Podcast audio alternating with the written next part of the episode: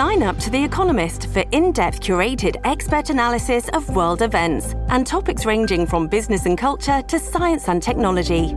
You'll get the weekly digital edition, online only articles, curated newsletters on politics, the markets, science, culture, and China, and full access to The Economist Podcast Plus.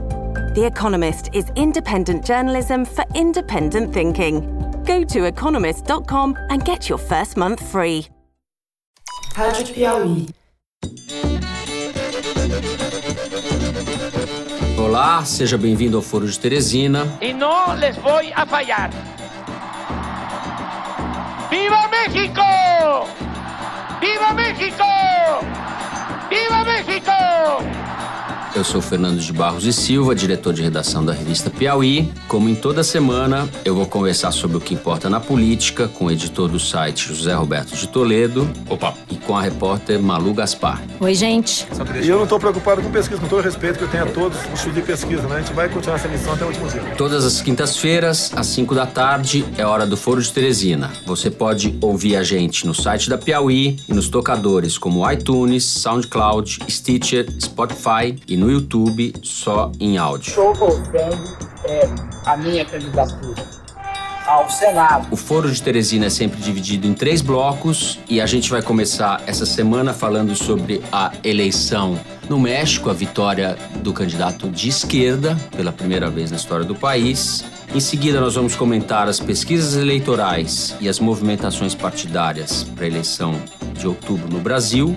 E no terceiro e último bloco, nós vamos para Minas Gerais falar da candidatura de Dilma Rousseff ao Senado e do quadro é, eleitoral por lá.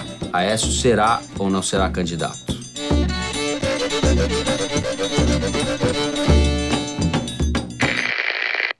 Bem, no último domingo, o México elegeu o presidente da República, o Andrés Manuel López Obrador, com 53% dos votos válidos. Lá a eleição se realiza em apenas um turno. O Obrador é um candidato de esquerda, do partido Morena, que é um movimento da regeneração nacional. Ele havia sido candidato em 2006, perdeu para o Felipe Calderón por uma margem muito pequena de votos. Perdeu em 2012, lá a eleição é de seis em seis anos, para o Penha Neto, que é o presidente atual do PRI, famoso PRI e agora é, venceu a eleição de maneira muito expressiva. O partido dele elegeu também a prefeita da cidade do México. Ele conseguiu maioria na Câmara dos Deputados e no Senado. É uma eleição importante. O México é um país com quase 130 milhões de habitantes, faz fronteira com os Estados Unidos. E a eleição dele vai um pouco na contramão da eleição da Colômbia, por exemplo, que reafirmou um candidato mais liberal, mais de direita. A BBC, comentando a eleição do Obrador, listou três itens que podem explicar essa vitória dele. Primeiro, uma mudança no discurso e comparando com o estilo do Lula, mais conciliador, mais paz e amor, coisa que o Lula fez em 2002. Segundo ponto, que teria sido um voto de punição dos mexicanos contra o governo atual, repleto de escândalos de corrupção. E o terceiro ponto, um racha da direita, o PRI e o PAN, que são os partidos mais conservadores, lançaram cada um um candidato, se dividiram e o Obrador se beneficiou dessa divisão. Malu, você que está mergulhada nesse assunto, o que, que pode dizer da eleição no México?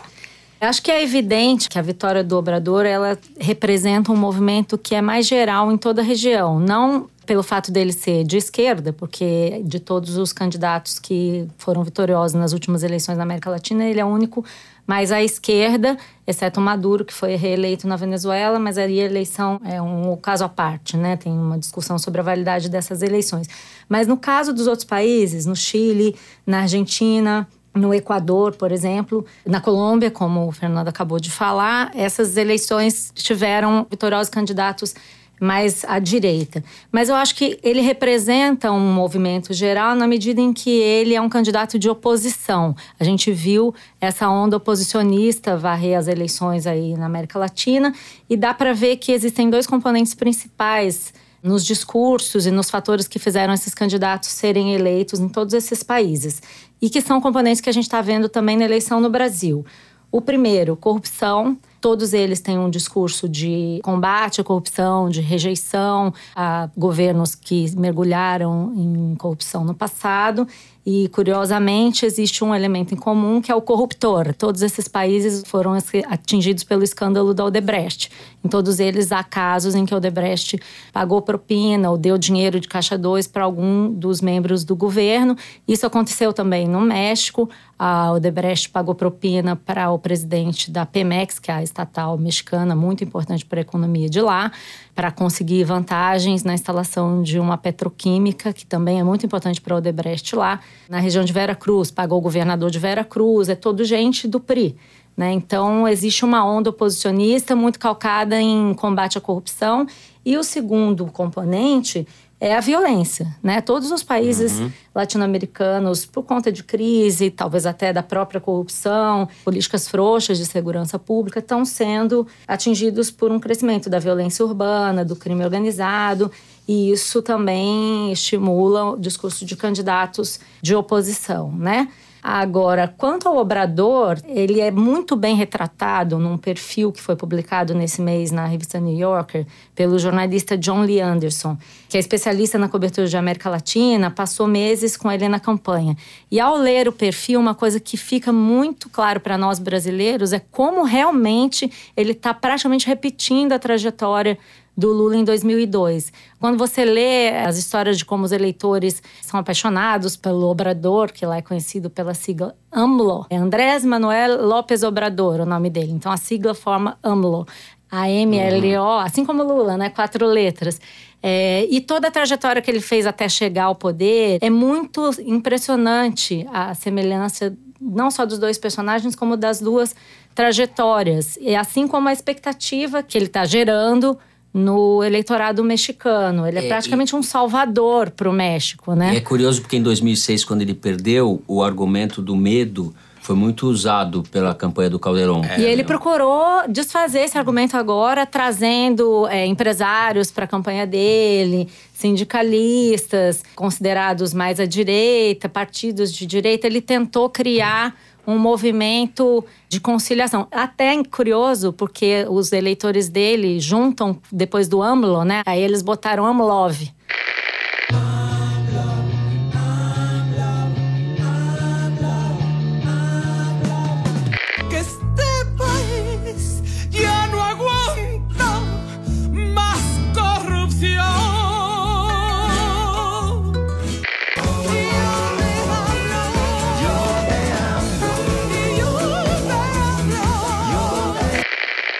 Tem vários slogans. Até isso é parecido com o Lulinha Paz e Amor de 2002, né? É, o que me chamou a atenção nessa eleição do México é que, talvez pela primeira vez, o tema principal da campanha tenha sido é a violência, que é o pano de fundo, mas a maneira como encará-la. De alguma maneira, a política mexicana está avançada em relação à brasileira. A guerra às drogas lá, botar exército na rua, que é uma coisa que nós estamos vendo hoje no Brasil, aconteceu em 2006 no México e deu errado. Né? A violência aumentou, bateu recorde o, o ano passado a taxa de homicídio e a campanha do Obrador foi toda feita em torno de uma proposta oposta, que é de conciliação, anistia, é tentar uh, fazer um approach diferente para a questão da violência. Em vez de sair prendendo cada pequeno traficante, mudar a estratégia e tentar algum tipo de reconciliação nacional. Claro que só vai dar para saber se isso vai dar certo ou não depois que ele tomar o poder nas mãos de fato, né? Com essa maioria toda que ele conquistou no Congresso, ele não vai ter desculpa para não executar essa pauta que ele prometeu. Outro aspecto que me parece muito relevante nessa eleição mexicana, que também mostra um avanço da política mexicana em comparação à política brasileira, é que pela primeira vez o Senado mexicano vai ter maioria de mulheres vão ser 51% de senadoras 65 de 128 e 49% das deputadas também vão ser mulheres, 246 de 500 cadeiras.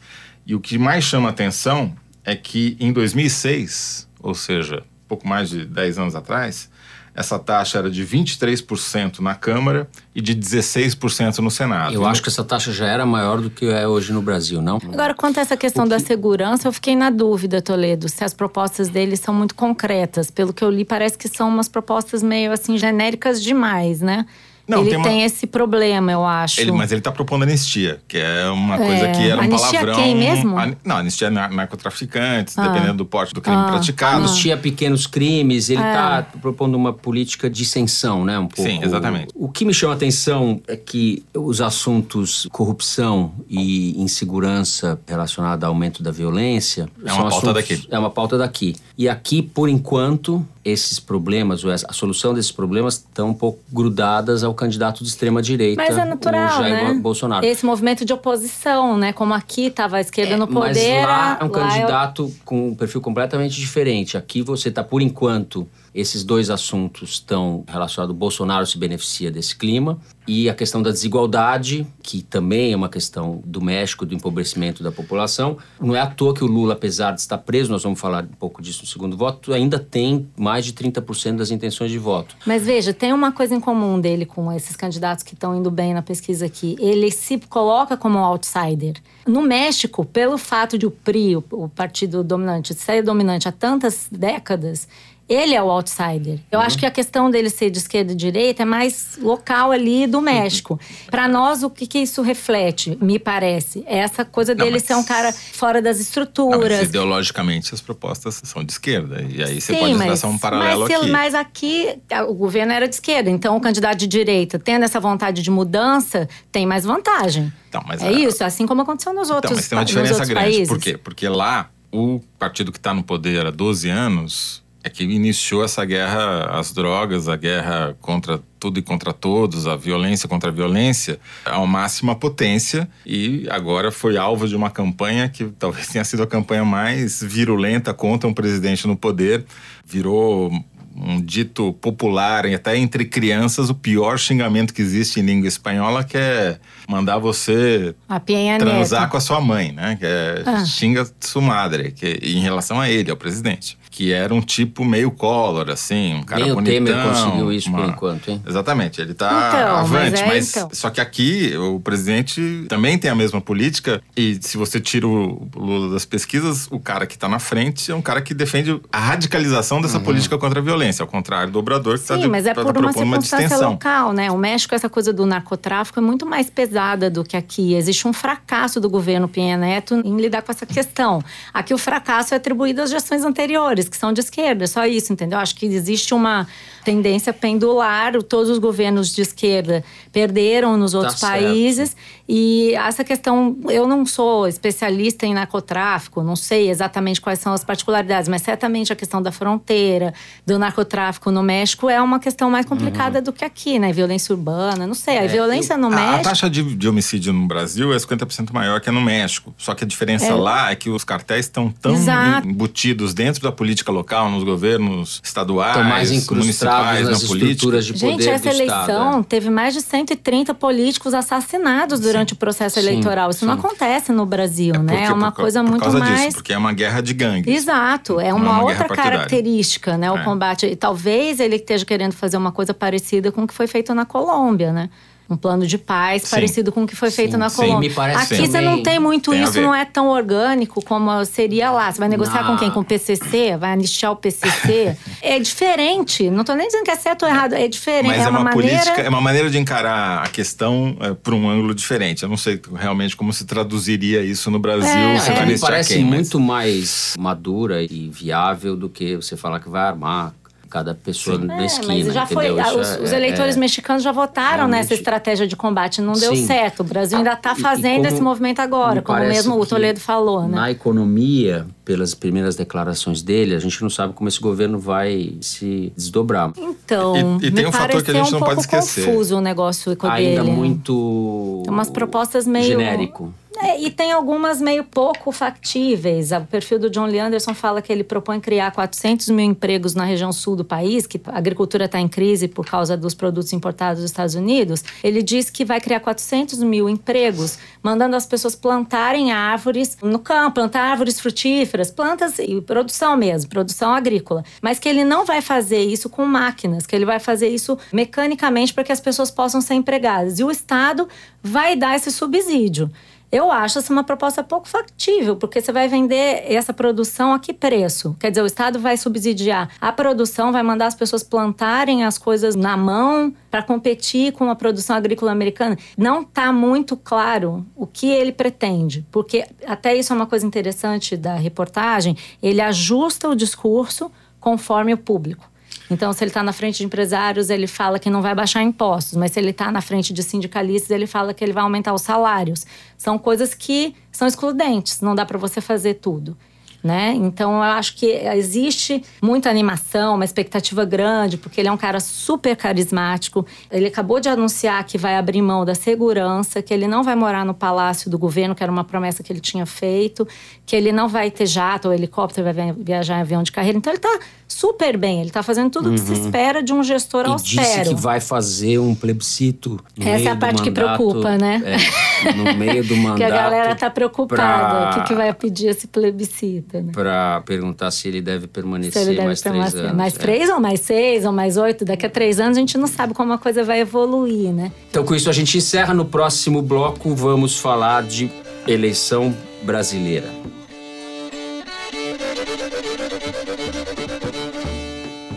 O México elegeu seu presidente. No Brasil, nós não temos a menor ideia do que o eleitor vai fazer. Nós estamos hoje, dia 5, quando o programa está indo para o ar. Nós estamos há praticamente três meses da eleição, que é dia 7 de outubro, primeiro turno. E mais de um terço do eleitorado, segundo as últimas pesquisas, não sabe em quem vai votar. Zé, saiu um Ibope na sexta-feira passada e saiu um Data Poder que é a pesquisa do Fernando Rodrigues, ontem, quarta-feira. Queria que fizesse um pequeno resumo aí de como você está vendo as diferenças, inclusive, entre uma pesquisa e outra. Bom, tem um aspecto muito importante que Ibope e Data Poder concordam, e é praticamente o mesmo número. Segundo Ibope, 41%, segundo Data Poder, 42% do eleitorado não tem candidato a três meses da eleição, que é um fato inédito na história recente da democracia brasileira desde a redemocratização. Isso porque, em grande parte, o candidato favorito, o Lula, não está no cenário mais provável. Quando você pega o Ibope no cenário com o Lula, ele tem 33% e os eleitores sem candidato caem de 41 para 28. Quer dizer, então essa diferença recorde vem da ausência do candidato líder das pesquisas. Mas como é muito provável que o Lula não será candidato, todas as indicações da justiça são de que a candidatura dele será impugnada ao nascer, uhum. vamos Embora, lidar... E o PT insistindo em mantê-lo, né? Sim. Hoje saiu a notícia de que o PT vai manter a candidatura dele até 15 de agosto. Fez etc. o lançamento da, oficial da campanha em Contagem, em Minas Gerais, sobre o assunto sobre o qual falaremos no terceiro bloco. Na semana passada, o PT está mantendo o teatro, embora as condições. Todos saibamos que o Lula não vai ser candidato. Exatamente. Agora, então, vamos pegar o cenário que sobra, que é o cenário sem Lula. Segundo o Ibope, o Bolsonaro está com 17%, segundo o Datapoder está com 18% e segundo o Datafolha de um mês atrás está com 19%. Esse número é importante porque ele deu uma ajustada para baixo no Bolsonaro. A variação do Datapoder está dentro da margem de erro. sugere por hora um teto do Bolsonaro. Exatamente. Foram menos três pontos em relação ao levantamento anterior deles de um mês atrás. O Bolsonaro bateu num teto e esse teto não chega a 20% nessas pesquisas todas. Quando você diminui o número de candidatos, ele até passa um pouquinho no Data Poder, mas não nos outros institutos. Isso coloca o Bolsonaro numa posição muito privilegiada para ir ao segundo turno, mas não é garantia ele provavelmente vai ter que disputar com os outros candidatos que vão crescer à medida que esse eleitorado que ficou órfão do Lula vai ter que se posicionar em algum momento, a não ser que a gente acredite que branco, nulo e abstenção vai chegar a 41% eu acho que é uma discussão que não dá para a gente ter agora, vai ter que esperar a evolução. Outra diferença grande do Data Poder em relação ao Ibope é que ele dá o Ciro muito mais alto do que o Ibope dá. Então ele está dando o Ciro com 12 em segundo lugar, isolado, enquanto o Ibope dá com 8, 4 pontos de diferença. Nesse percentual está fora da margem.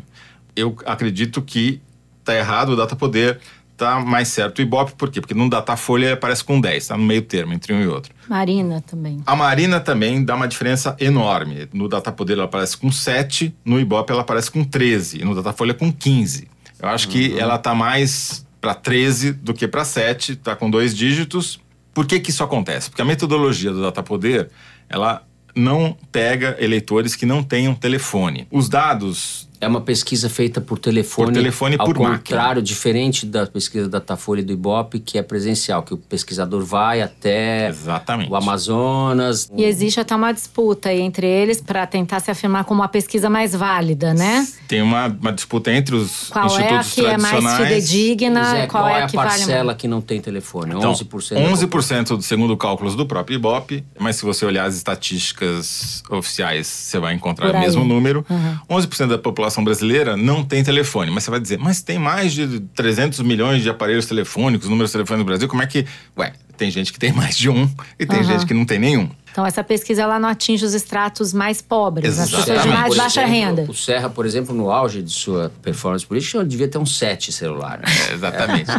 então significa que eleitor da classe E e uma parte da classe D de consumo, né, não é atingido tá por essa pesquisa. pesquisa. E o Ibope fez um estudo em que ele pega justamente esse segmento e aplica as taxas de intenção de voto do Bolsonaro e descobre que nesse segmento o Bolsonaro tem 6, 5%. O que é importante dizer nessa pesquisa da Data Poder é que ela tende a superestimar os votos do Bolsonaro, porque ela não pega esse eleitor mais pobre, que não costuma declarar voto no Bolsonaro, e prejudica candidatos que têm uma concentração de votos no eleitorado mais pobre. Entre os que sobraram, o mais prejudicado é a Marina. Fica claro, ela aparece com 13% no Ibope e com 7% no Data Poder. Por quê? Porque o eleitorado da Marina é mulher, baixa escolaridade, baixa renda, gente que tem menos acesso ao telefone do que o eleitorado típico do Bolsonaro, por exemplo, que é jovem, alta escolaridade, alta renda. Tem uma coisa curiosa quanto à metodologia também, né? Aquela história das telas do celular. O problema dessa pesquisa feita pelo telefone e por máquina, porque não é um ser humano que sai ligando para milhares de números, é um computador, feito a partir dos Estados Unidos, inclusive, é que só tem oito dígitos possíveis, porque você tem um número para você parar e outro número para dizer para a próxima tela. E tem 20 candidatos. E como é que é assim? Se você vota em Bolsonaro, vote 4, é, É, isso? por- vote vão- 2, eles- vote 3, exatamente aperte assim, 2, aperte Exatamente um. assim, só que por ordem alfabética. O que, que acontece? A hora que chega no oitavo candidato, diz que nove para ver a próxima tela. Aham. E a primeira candidata da segunda tela é a Marina. Isso já prejudica ela por um lado também, porque ela fica fora da A primeira tela. tela. é. O Só cara que daí- desliga antes? é, mas quem desliga antes Não não, é computado, Ah, tá. tá. certo? Então a taxa de recusa numa pesquisa como essa é superior a 95%. A taxa de recusa, ou seja, o entrevistado que fala, não, não quero responder, ou desiste no meio, numa pesquisa presencial como a do Datafolha, por exemplo, ou a do Ibope, é 30% para baixo. Isso faz diferença, né? Tem o cara que tá mais engajado, bolsonarista, que, porra, eu tenho certeza Ele que vou votar no espera. Bolsonaro, ele vai Até o final. Até o final. O eleitor da Marina, que tá meio desencanado. Ah, que preguiça, eu vou desligar. Exatamente.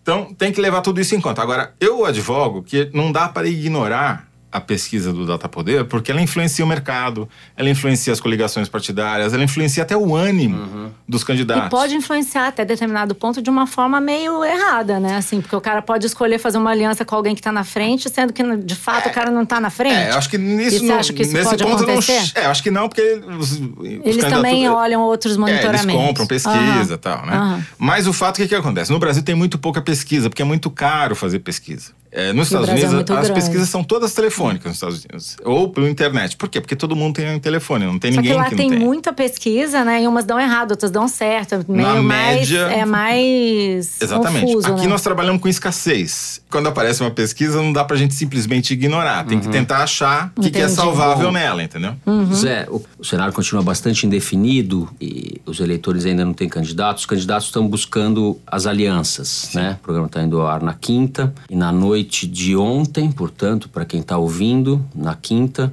o Alckmin ia conversar com representantes do DEM, do PP, do PRB e do PR, juntos. Que há uma tendência desses partidos formarem um bloco. Não é, E- isso e o- não é certo, mas há uma tendência deles formarem um bloco. Fernando Henrique com Temer também jantando, conversando a respeito É. de uma aliança de centro. né? Esses partidos, o DEM está dividido, o Rodrigo Maia está pendendo para o Ciro, o Rodrigo Garcia e o Mendoncinha pendendo para o Alckmin. O ACM Neto, não sabe. E o Onyx Lorenzoni é coordenador da campanha do Bolsonaro. Do Bolsonaro, é. O PP do Ciro Nogueira, que tá solto, o Ciro Nogueira, nem sei se o Ciro Nogueira tá solto ou tá, Tá preso. solto. Tá Graças solto. ao Gilmar. tá solto. ou Toffoli. É. Ou Lewandowski. Podia mudar o Tende a sobrenome fazer aliança solto. com o DEM. O PR do Valdemar Costa Neto. Tá à venda. Sabe? O PRB, tem o candidato Flávio Rocha, que é do Edir Macedo, partido do Edir Macedo, pode, como o Flávio Rocha é o candidato, e é um candidato que foi posto lá pelo Dória, pode ter uma jogada do Dória com o PRB para prejudicar o Alckmin. Ou seja, essas negociações partidárias que vão resultar em mais ou menos tempo de TV, além de alguns palanques estaduais, estrutura de máquina, etc., estão muito em aberto. E tem mais e um a mês pela frente. tendência, é, o PSB ainda não fechou também, mas tem uma tendência de ir para o Ciro. Eu acho que existe uma tendência de viabilização da candidatura do Ciro Gomes nesse momento. Eu, Ou do eu- próprio Alckmin, né? Conforme ele se Há uma disputa. aí, né? Os dois, acho que todos esses partidos estão numa disputa, principalmente entre esses dois candidatos, para escolher para que lado vai um, vai outro, se eles vão dividir ou não vão dividir. Isso vai fazer diferença. Vai fazer diferença. Só para o, o ouvinte saber, a gente tem tanto nanico nessa campanha, até agora, e eu acho que eles não vão chegar todos na urna, muitos vão ficar pelo caminho, mas somados hoje, eles dão 11 pontos. Isso, dizer, esses 11 mais um pontos... fator que vai dispersar voto. Quer dizer, essas tá pesquisas elas hoje, servem se mesmo para orientar o nosso programa. Ai, graças a Deus, os jornais, o programa, os debates. sobre o que escrever. É, mas daqui a três meses talvez a gente esteja falando tudo. sobre uma realidade completamente diferente. É a única coisa que eu posso cravar pra É você. fato, isso é Isso é fato. É, a campanha é uma história, a eleição Com é uma certeza, história. são né? capítulos. Agora nós cada estamos no história começo da ela acontece. novela, é, Não dá pra exatamente. prever. Estamos condenados a falar de nanicos em algum momento. Vamos falar sobre os partidos pequenos, mas eh, podemos falar de nanicos em Minas Gerais, no terceiro bloco, a saber, Aécio Neves e Dilma Rousseff, que disputavam a presidência da República quatro anos atrás, agora vão disputar o Senado em Minas e o Aécio talvez nem isso.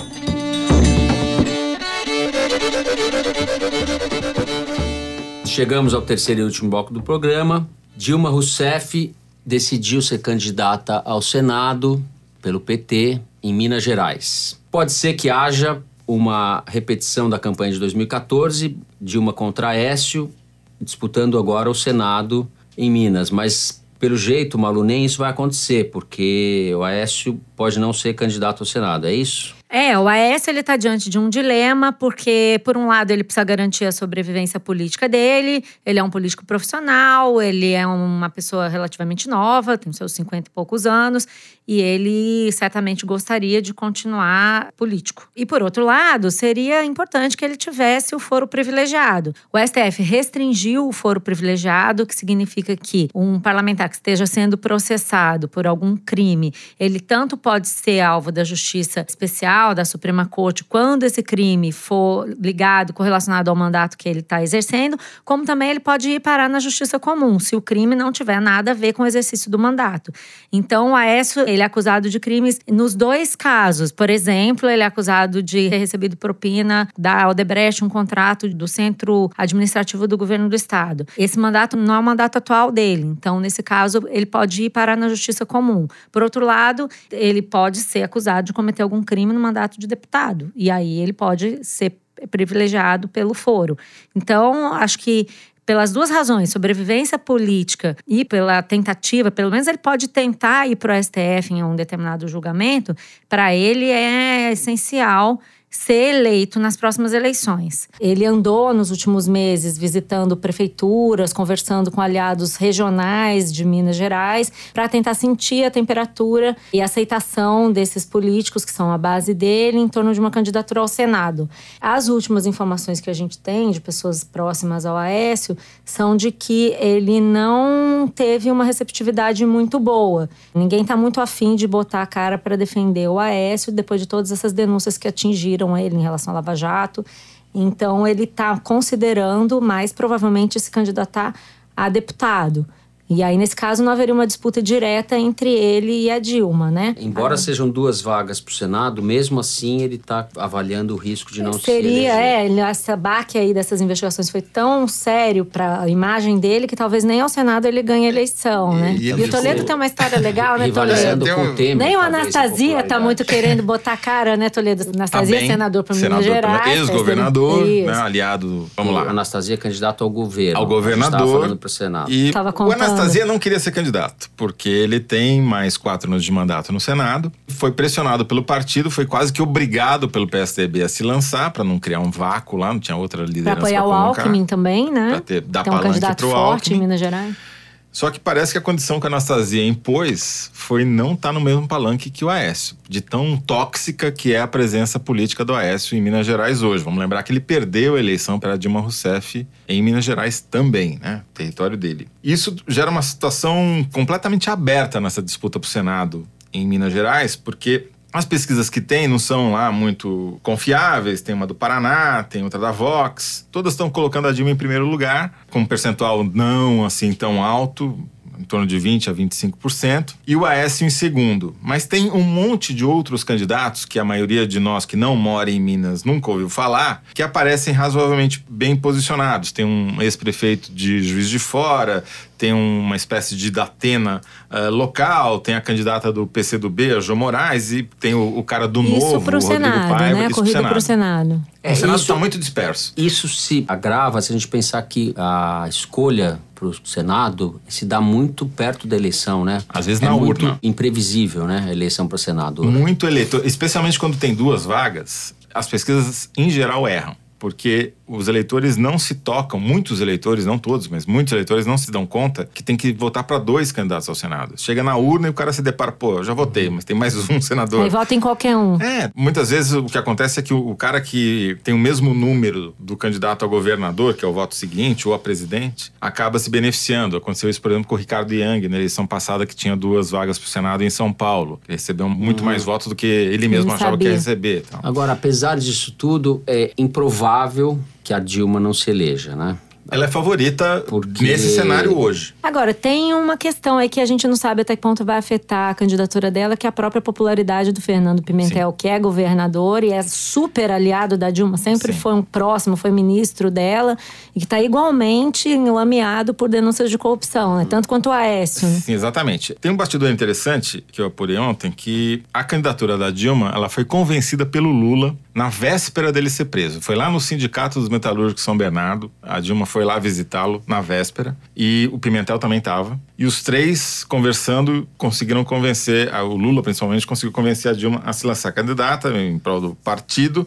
Isso gerou um problemaço para o Pimentel, porque o vice do Pimentel é do MDB. E o MDB queria lançar um candidato a Ao senador com a cabeça de chapa. Imediatamente, o MDB declarou apoio à CPI que investiga o Pimentel na Assembleia. Foi a consequência da candidatura da Dilma ao Senado. Então a situação lá em Minas é bem complicada. O Pimentel é mal avaliado, ele tem avaliação negativa, tem mais gente que acha o governo dele ruim ou péssimo do que bom ou ótimo. E por uma incrível avaliação à la Temer. não é tanto, é Ah. tipo 45, 46% de ruim e péssimo, mas o cara sai com uma bagagem pesada. Agora, o mais incrível é que não é a corrupção o principal tema da eleição. É qual? É a falta de pagamento do funcionário público. Está atrasado o pagamento, ele vem parcelando, vem pegando empréstimo, vendendo estatal para pagar Uhum. Tem o isso, caixa. né? E, e ele estava querendo vender estatal para. que é uma pauta Tapar super antipetista e o próprio PT não está muito afim de dar apoio a ele por causa disso, E, né? e a estratégia do Pimentel é curiosa. É, nos primeiros vídeos que eu assisti, que ele já distribuiu aí pela internet,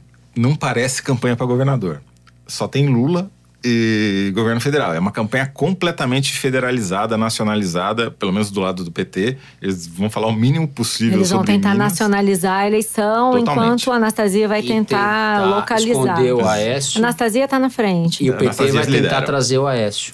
Mas Pra tem o. Márcio Lacerda, que é ex-prefeito de Belo Horizonte, que é do PSB, Que pode ser o vice do Ciro, inclusive, ou É, ser tem- candidato. né? Exatamente. Que corre por fora. Então é uma eleição que não está totalmente decidido o cenário de segundo turno. Pode ser que o Márcio Lacerda cresça e vá para o segundo turno, por exemplo, contra o Anastasia. Mas ainda está muito cedo lá. Agora, sempre bom lembrar, Dilma só é candidata, só pode ser candidata por causa daquela batatada que se fez no Senado, se caçou o mandato dela, mas não os direitos políticos, né? Aquele arranjo que o Renan Calheiros fez com Lewandowski e que não deixou a Dilma inelegível durante oito anos, que seria o... Uma vez caçada, ela teria que ficar inelegível durante oito anos, Como Collor.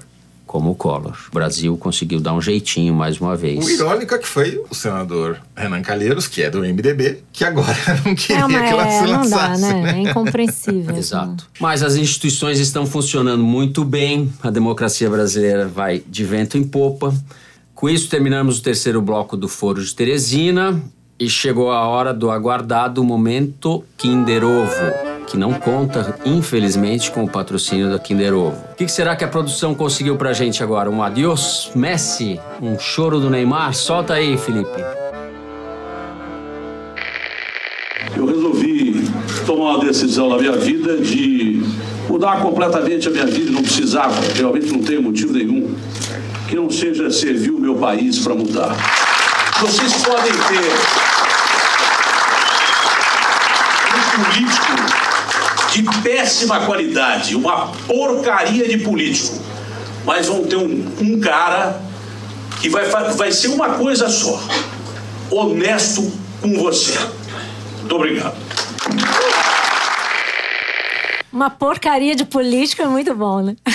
Datena se lançando candidato é, ao Senado por São Paulo, apresentador de televisão. E já começou bem, né? Já começou. Acertou, hein, Toledo? Você tá bom de Toledo acertou.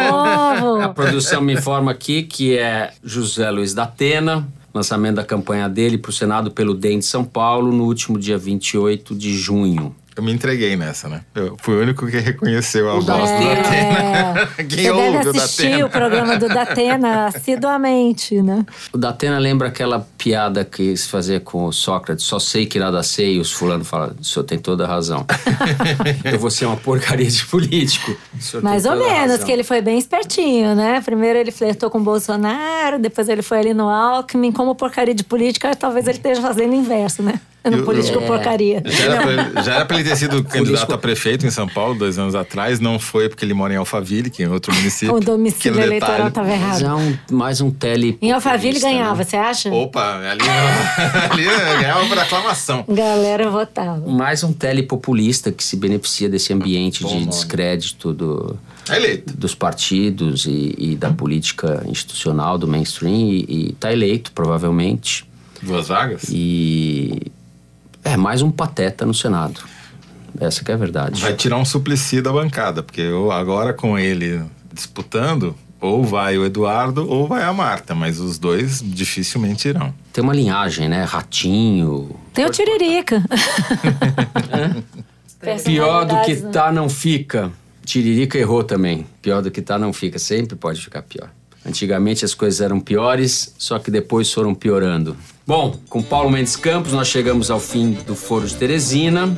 Toda quinta, às Desta 5 da semana. tarde. Dessa semana, claro. Na próxima semana a Vai gente se animando, não, A gente vai estar falando na quinta-feira, o Brasil se passar na sexta joga terça-feira, então a semifinal. Já saberemos. Bom, toda quinta, 5 da tarde, a gente se encontra para essa conversa. Você é o nosso convidado. Você pode ouvir a gente no próprio site da Piauí, mas eu indico que você baixe em algum tocador no seu celular para poder ouvir a gente em qualquer lugar. No ônibus, no carro, correndo na esteira, na fila do supermercado, onde você quiser. A gente está nos podcasts do iTunes, no Stitcher, no SoundCloud, no YouTube e no Spotify. Eu vou te interromper, porque eu descobri que tem um lugar perfeito para ouvir o podcast. Onde que é no voo entre São Paulo e Rio de Janeiro. Tem que baixar antes, que dá exatamente a duração do podcast da duração do voo. Que Da ponte incrível. aérea. Coisa incrível. linda. Inclusive foi pensado nisso. Sincronismo total.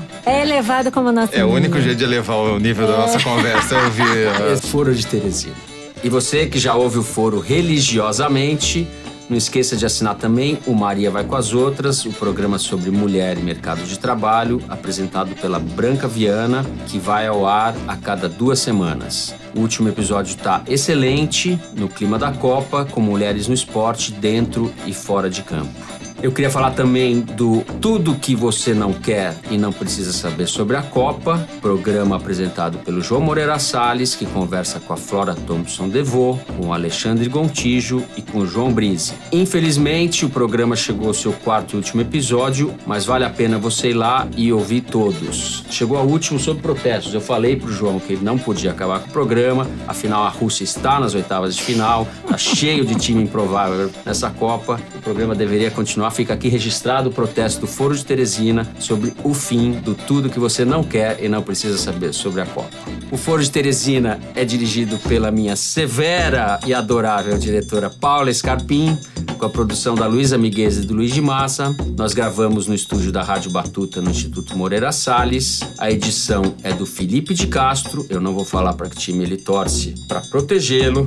E a finalização e a mixagem é do João Jabassi. Nossa música tema é composta e tocada pelos piauienses Vânia Salles e Beto Boreno. Eu sou Fernando de Barros e Silva e me acompanharam hoje, como sempre, a Malu Gaspar e o José Roberto de Toledo. Obrigado aos dois. Tchau, Até povo. Tchau, pessoal. Tchau, tchau.